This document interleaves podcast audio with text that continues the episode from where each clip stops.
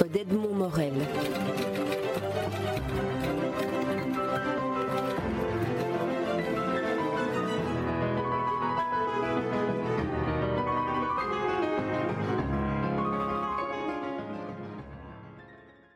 Éric Emmanuel Schmitt, vous publiez votre dernier roman en date, La femme au miroir, toujours fidèle aux éditions Albin Michel. Alors c'est un, c'est un livre qui en fait contient trois romans, trois époques, trois styles et trois femmes. Alors, si vous voulez, on va passer en revue euh, ces, ces, triades. Alors, euh, en premier lieu, j'aimerais bien qu'on parle des, des, trois époques. Vous avez choisi le siècle du divin, le siècle du psychique et le siècle du chimique. Alors, Qu'en est-il plus précisément? Eh bien, une partie de l'histoire se passe à Bruges, à la Renaissance, effectivement dans une époque où l'alphabet qui est donné aux gens pour se comprendre, c'est la religion, mais cet alphabet souffre à ce moment-là, puisqu'il y a effectivement la scission du catholicisme et du protestantisme, et euh, les derniers grands feux de l'Inquisition. Donc nous sommes dans une Europe qui est en train de se déchirer pour des motifs spirituels. La deuxième époque, c'est la la Vienne de, Sigmund Freud. Nous sommes en 1905 et euh, les arts sont, florissants à Vienne, la vie sociale est brillante et mon héroïne est une jeune femme qui au milieu de tout ça euh, n'arrive pas à trouver les clés de sa vie.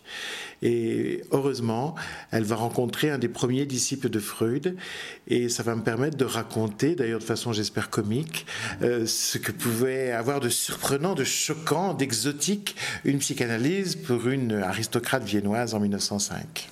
Et alors la troisième période, là on est aujourd'hui à Los Angeles. À Los Angeles, euh, dans la Mecque du cinéma, euh, et on va suivre notre époque euh, dans ses développements et ses turpitudes, c'est-à-dire que nous sommes en face de personnages qui ont une vie trépidante, mais en même temps cette trépidance cache un peu l'agitation et le vide, car dès que les personnages éprouvent un sentiment, eh bien ils ont recours soit à un médicament pour supprimer ce sentiment, soit à une drogue pour exalter ce sentiment. Nous sommes donc dans un âge chimique cette fois-ci et non plus psychologique ou théologique. Alors les trois, les trois femmes ont toutes le même prénom, en tout cas une déclinaison du même prénom, euh, Anne, Anna et Annie. Et euh, la, manière dont, vous les racontez s'aligne finalement sur trois styles d'écriture différents. Euh, je vous propose ma, lecture du, premier, on, est à Bruges, et vous avez écrit comme un peintre. J'aime ce que vous dites. C'était complètement dicté par le sujet, c'est-à-dire, comme dirait un peintre, le sujet commande. Donc j'ai dû me reculer de la toile et voir comment la toile s'organisait. Et effectivement, pour décrire Bruges et pour décrire ce monde-là, j'étais contraint à utiliser, je dirais, un certain vocabulaire qui n'est pas du tout archaïsant, mais qui est euh, au fond ce qui reste dans le français moderne d'une langue qui aurait pu être de cette époque. Mais ce n'est pas seulement au niveau, au niveau du vocabulaire, c'est aussi au niveau de, de, la manière dont vous travaillez presque au pinceau euh, euh, précieux, je dirais, des, peintures de, cette époque-là. On, on voit tous les détails et on voit l'ensemble en même temps. Moi, ce qui me fascine dans la Flandre et que je voulais reproduire dans l'écriture, c'était que c'est une époque qui dit sa splendeur à la Renaissance par des détails. Les, bâtiments ont l'air euh, d'être de la dentelle. Euh, il y a un, souci de, décoration presque féminin. Et c'est une chose assez exceptionnelle dans l'histoire de, l'humanité que la richesse, puisqu'à ce moment-là, Bruges était riche, Bruges était encore un port, Bruges commençait à s'ensabler et donc l'activité économique commençait à se diriger vers Anvers, mais Bruges était encore une, ville reliée au monde entier, et donc euh, une ville florissante. Bien Bruges euh, disait sa richesse et sa splendeur dans une architecture extrêmement euh, contournée, précieuse et sophistiquée. Donc il fallait retrouver ça dans l'écriture. Alors, le titre de votre roman, La femme au miroir, on retrouve aussi un miroir dans chacune des époques. Et ce qui est étonnant dans, dans, la période brugeoise de, de votre roman, c'est qu'on découvre aussi, et là c'est votre travail d'historien, le, le, fait que cet accessoire du miroir n'existait en réalité pas, sauf euh, pour les, les, couches supérieures de la société. Oui, seuls les, les, nobles, les aristocrates ou les riches pouvaient acheter des, des beaux miroirs en verre. Euh, euh, la plupart des, des, des gens avaient simplement des, miroirs bah, en argent, ça voulait déjà dire qu'ils étaient riches, mais en fait c'était de, du, métal brossé. Et donc on se voyait bosselé, on se voyait avec des couleurs fades, en fait on ne se voyait pas. Et, et en plus, l'époque avait développé un rapport très très ambigu avec le miroir, c'est-à-dire que l'Église disait quand même que le miroir était diabolique et tout ce qui pouvait flatter le culte de soi euh, était à éviter. Donc euh, le roman commence quand une jeune fille, Anne, qui qu'on appellera plus tard Anne de Bruges, quand une jeune fille est en train d'être parée euh, par les matrones pour son mariage. Et pour la première fois de sa vie, elle va se voir dans un miroir parce qu'on lui amène deux miroirs un devant, un derrière, et donc elle découvre sa nuque, elle découvre ses oreilles, elle découvre son port de tête. Elle trouve ça très joli, mais elle a l'impression que c'est une autre. Et en fait, c'est effectivement une femme qui va s'enfuir, qui va quitter cette image, qui va quitter ce destin qu'on lui a promis d'être une jeune mariée, et qui va, voilà, courir dans la forêt et essayer d'éviter ce destin-là pour partir à la découverte du sien. C'est la thématique, le, fil d'Ariane, je dirais, de votre, de votre roman pour les trois femmes. Ce sont des femmes qui se sentent, se veulent et agissent euh, en différence avec la, la société qui les entoure et ce que la société attend d'elles. Oui, quand une femme se regarde dans le miroir, qu'est-ce qu'elle voit?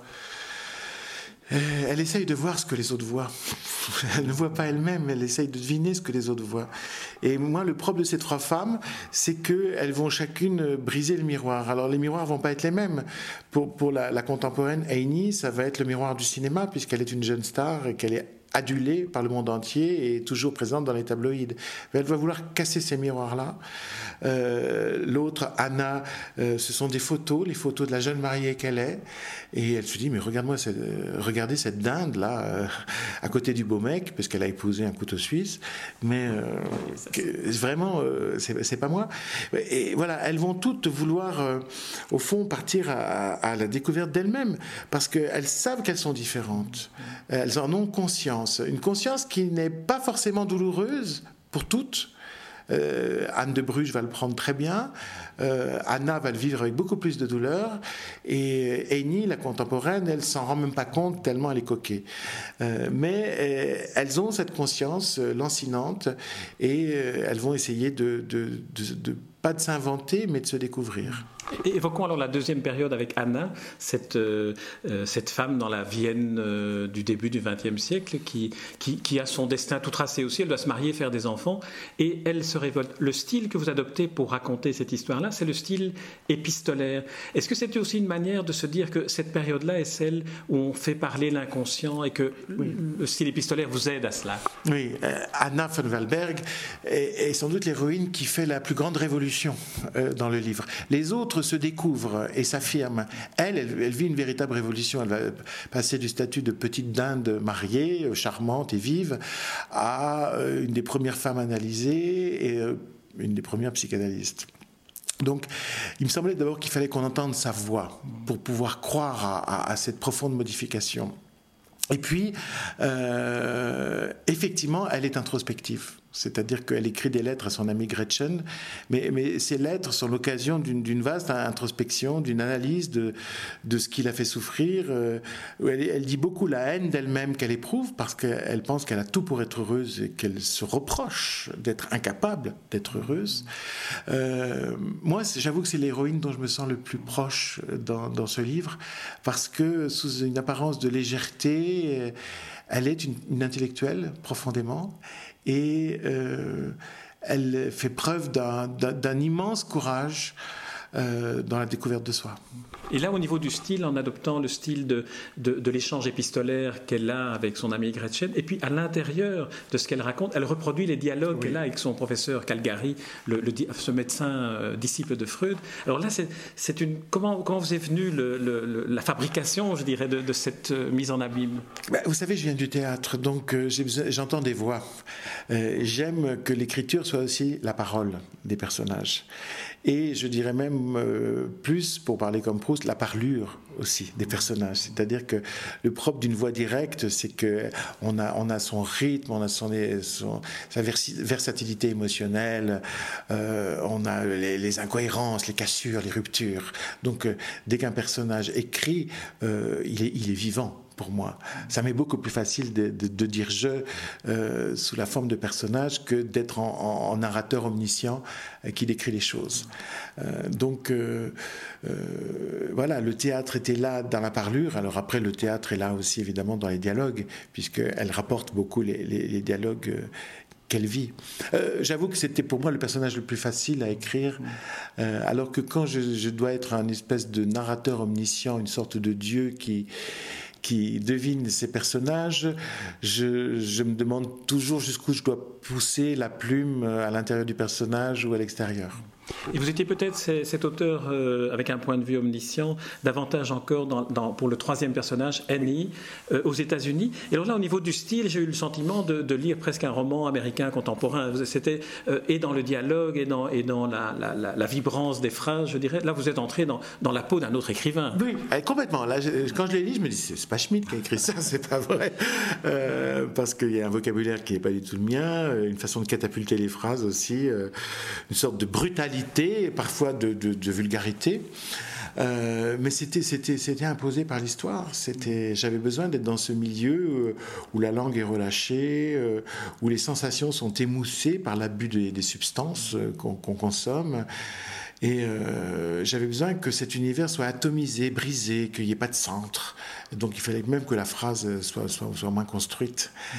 Et puis progressivement, au fur et à mesure que le personnage va se va sortir de, ce, de ces brumes, va sortir de, de, tout ce qui l'encombre, euh, soit en médicaments, soit en drogue, eh bien, euh, la phrase va devenir un peu plus claire et, la pensée va, va, apparaître. Alors, on ne peut pas raconter en quoi ces trois personnages, finalement, que, que l'on suit euh, en alternance de, chapitre en chapitre, vont se, vont se rejoindre. Là, on ne va pas, on ne va pas dévoiler le, la, la, chute du livre, mais à, travers le livre, j'ai quand même trouvé deux interrogations que, que, je vous propose. La première première porte, et c'est surtout dans la première partie, sur la littérature et sur les limites de la littérature ou du rôle du livre. Est-ce que c'est quelque chose que, à, quoi euh, vous avez songé en écrivant, ou est-ce que c'est quelque chose que propose une lecture qu'on fait après? Je suis un écrivain qui dit beaucoup de mal des livres dans, ses livres de manière générale. Dans Monsieur Ibrahim, Monsieur Ibrahim explique à Momo que quand on veut savoir quelque chose, on ne prend pas un livre, on discute avec quelqu'un. Mm. Euh, Oscar commence euh, à écrire ses lettres à Dieu en disant de toute façon, euh, écrire c'est mensonge et compagnie. C'est-à-dire que c'est vrai que pour moi, plus haut que la littérature, il y a le rapport humain. Et, alors là, dans ce livre, il s'agit encore d'autre chose. C'est-à-dire que Anne de Bruges est une jeune femme qui éprouve des sensations extrêmement fortes quand elle est en rapport avec la nature. Elle a une, vibration. C'est comme si elle sentait vibrer la terre, comme si elle respirait avec la terre, comme si elle épousait le ciel, comme si elle sentait la force des arbres elle est capable de, s'entretenir avec les animaux euh, d'une pensée muette ou gestuelle, sans mots, mais elle s'entretient avec eux. Elle a cet intense rapport avec les choses, y compris avec Dieu, et elle nous explique que toute parole est insuffisante, que toute parole est inadéquate, qu'on n'arrivera jamais à dire certaines choses, et que la seule façon de dire, c'est la poésie. La poésie, c'est-à-dire euh, les mots qui manquent des images par absence de mots. Euh, la poésie, c'est au fond dû à la disette de mots. Et euh, elle va essayer d'exprimer comme ça ses, sentiments fondamentaux, sa foi fondamentale, son amour de l'univers à travers des, petits poèmes, mais avec une prudence. Euh, dès qu'on lui dit, alors vous avez dit ça? Non, non. Et c'est ce qui va faire tous ces problèmes, parce que même quand on lui dit Dieu, elle dit c'est une manière de dire. Euh, et donc cette, cette femme que son époque veut recevoir comme une sainte et comme un, exemple, eh bien finalement, euh, elle va être considérée peut-être comme une sorcière parce qu'elle est tellement exigeante, précise, qu'elle dénonce à chaque fois l'impossibilité que l'on a de saisir la profonde réalité dans les filets du langage je, pense exactement la même chose. Pour moi, écrire, c'est tenter de dire l'indicible. La littérature est une tentative d'approche de ce qui ne pourra jamais être totalement euh, couvert euh, par la narration ou par les mots. Euh, de même que pour moi, être écrivain, c'est s'approcher de l'autre en disparaissant moi-même. Euh, c'est lui tendre une histoire, c'est lui tendre des personnages, c'est m'effacer pour que quelque chose existe. Euh, voilà, ce sont ces actes-là qui sont pour moi au fondement de l'écriture. Et pour une fois, j'en parle. Et alors l'autre, l'autre angoisse, euh, ou je ne sais pas comment, comment la, qualifier, que, que j'ai perçue à la lecture cette fois-ci du personnage de Annie, c'est l'angoisse par rapport à la notoriété. Mm. J'ai l'impression que ça traverse euh, l'ensemble de ce chapitre-là, et d'une certaine manière, la chute qu'on ne dévoilera pas est une sorte de rédemption par rapport à la notoriété. Oui, parce que le, miroir d'Annie, c'est sa jeune gloire, c'est-à-dire, euh, et elle est évidemment prisonnière de miroir. On est toujours prisonnier de la gloire. Qu'est-ce que c'est que la gloire? C'est les autres qui pensent à vous, donc les autres qui ont une image de vous, donc les autres qui vous mettent dans la cage de leur image. Euh, Tennessee Williams appelait ça la catastrophe du succès. Euh, c'est en tout cas une aliénation. Elle, ça lui est arrivé tellement jeune qu'elle n'a pas eu le temps de se construire en dehors de ça ou sans ça. Euh, elle, est, célèbre depuis son adolescence. Elle a allumé le désir des hommes avant de savoir si elle, les désirait ou comment elle les désirait. Euh, c'est quelqu'un qui a toujours les autres euh, pesant sur elle. Et c'est évidemment une, une, grande aliénation dont elle va progressivement prendre conscience et tenter de se, débarrasser. J'espère qu'elle va avoir après l'habilité de manier gloire et exigence, et c'est ce que le, chemin qu'on indique vers la fin, mais elle prend de très très très grands risques. Car au fond, euh, faire le don de sa personne à la gloire, comme ont fait certains acteurs ou certaines stars, qu'on fait le don vraiment d'eux-mêmes à la notoriété, c'est se tuer soi-même, c'est refuser d'être ce qu'on est pour être ce que veulent les autres que l'on soit. Euh, alors on peut faire ce sacrifice, cette immolation. Sans doute il y a des avantages à le faire, mais à mon avis il y a beaucoup plus de, de, de risques et de dégâts lorsqu'on le fait. En tout cas il y a une certitude, c'est qu'on n'est plus jamais soi. Eric Emmanuel vous savez qu'à la fin de chacun de nos entretiens, je vous propose une, sorte de, description du style que, vous avez ou de ce que vous avez inventé comme écriture. Alors je vais essayer euh, cette fois-ci encore. J'ai eu le sentiment à certains moments que vous aviez écrit non seulement un roman, mais aussi à la manière d'Ingmar Bergman qui écrivait ses scénarios comme des romans, un scénario de film qui est déjà fait et qu'on voit. Le cinéma est entré dans ma vie et il est sans doute en train d'enrichir mon écriture, c'est certain. Euh, il y a plein de réflexes de cinéaste dans, ce livre, dans, la composition, dans presque un travail de, montage. Euh, alors qu'en fait, le livre a été écrit dans l'ordre où vous le lisez, il n'y a pas du tout de montage. Oui, ce qui me prenait encore plus de temps, parce qu'il fallait chaque fois je retrouve la langue du personnage précédent. Donc je passais souvent un ou deux jours à patiner pour retrouver. Alors que si j'avais tout écrit à la suite, j'aurais juste à monter. Mais je voulais pas qu'il y ait d'artificialité, je voudrais que mon cerveau délivre le livre dans l'ordre où votre cerveau, vous, allez l'enregistrer. Euh, parce que forcément, tout ce qu'on capte, euh, on le projette sur euh, ce qui arrive après. Oui, je pense sincèrement que ça ferait un très beau film. Mais pour ça, il faudrait que je sois un cinéaste américain, que je puisse appeler Nathalie Portman et que je te fasse jouer les trois rôles. Donc, ben voilà, il faut en discuter. ce serait un film qui, comme une nouvelle, aurait en plus sa propre mise en abîme qui s'y trouve déjà? Oui, oui, oui, oui, bien sûr, puisque, puisque on, va pas, tout dire, on peut pas dire, peut pas dire. Éric Emmanuel Schmitt, je vous remercie et pour cet entretien et puis pour ce très très beau roman, très très émouvant, très touchant, qui est un, grand livre, un grand roman, La femme au miroir, paru chez Albin Michel. Merci Éric Emmanuel Schmitt. Merci.